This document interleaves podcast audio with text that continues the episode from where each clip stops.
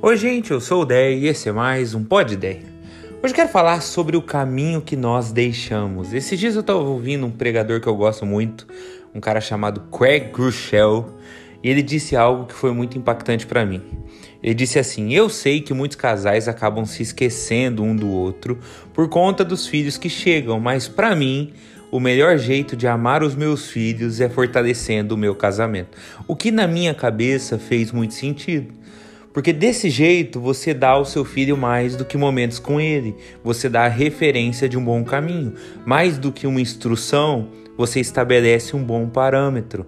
Mais do que o alvo, você mostra um jeito bom de ir. E é claro que isso não vale só para filhos e só para casamento. Talvez, inclusive, isso já não seja muito possível para você, mas ainda existem muitos caminhos a serem deixados. E se eu viver perdoando as pessoas e mostrando que é possível ter uma vida leve, sem acumular mágoas o tempo todo? E se eu viver acreditando que Deus tem coisas maiores e tendo fé em momentos melhores, acreditando que apesar da fase difícil, Deus ainda há de fazer e vale a pena olhar para o alto. E daí as pessoas que estão ao meu redor, apesar das incapacidades que vêm em si mesmas, começam a fazer a mesma coisa.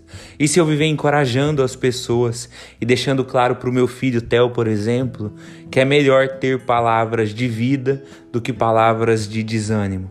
E se eu viver acolhendo pessoas que pensam diferente de mim e que fazem escolhas diferentes do que as minhas, para que gente que cresceu cheia de paradigmas tenha a oportunidade de repensar. Entende o que eu quero dizer?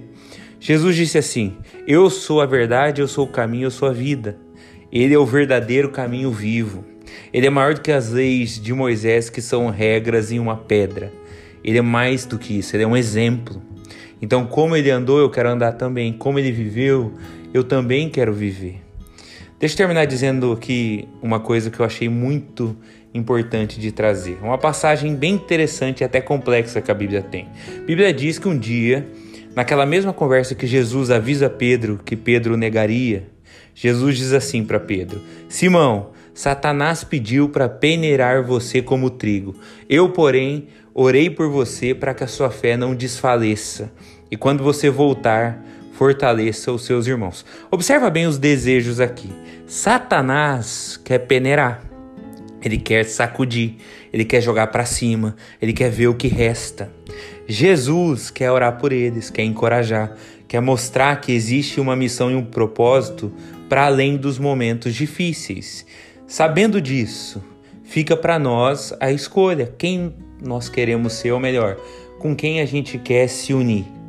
Quando alguém já está sendo peneirado e sacudido pela vida, a gente quer se unir a Satanás e deixar as coisas mais difíceis ainda para ela, falando mal pelas costas, supondo que tal pessoa mereça isso mesmo, espalhando por aí algo que está doendo nela, ou a gente vai se unir a Jesus, orar por ela, acolher, dizer palavras de vida, ajudar a chegar no próximo momento da vida, não deixar de existir, mostrar que Deus ainda tem mais. Então, que o desafio seja que a gente sempre escolha ser como Jesus, o caminho de Jesus, no jeito de Jesus, sempre Jesus. E que nisso a gente consiga ser bênção para as pessoas que estão à nossa volta, que a gente deixe um caminho bom para elas. Esse é o Pod Ideia, essa é a minha oração por mim hoje, é a minha oração por você. Deus te abençoe. Tchau, tchau.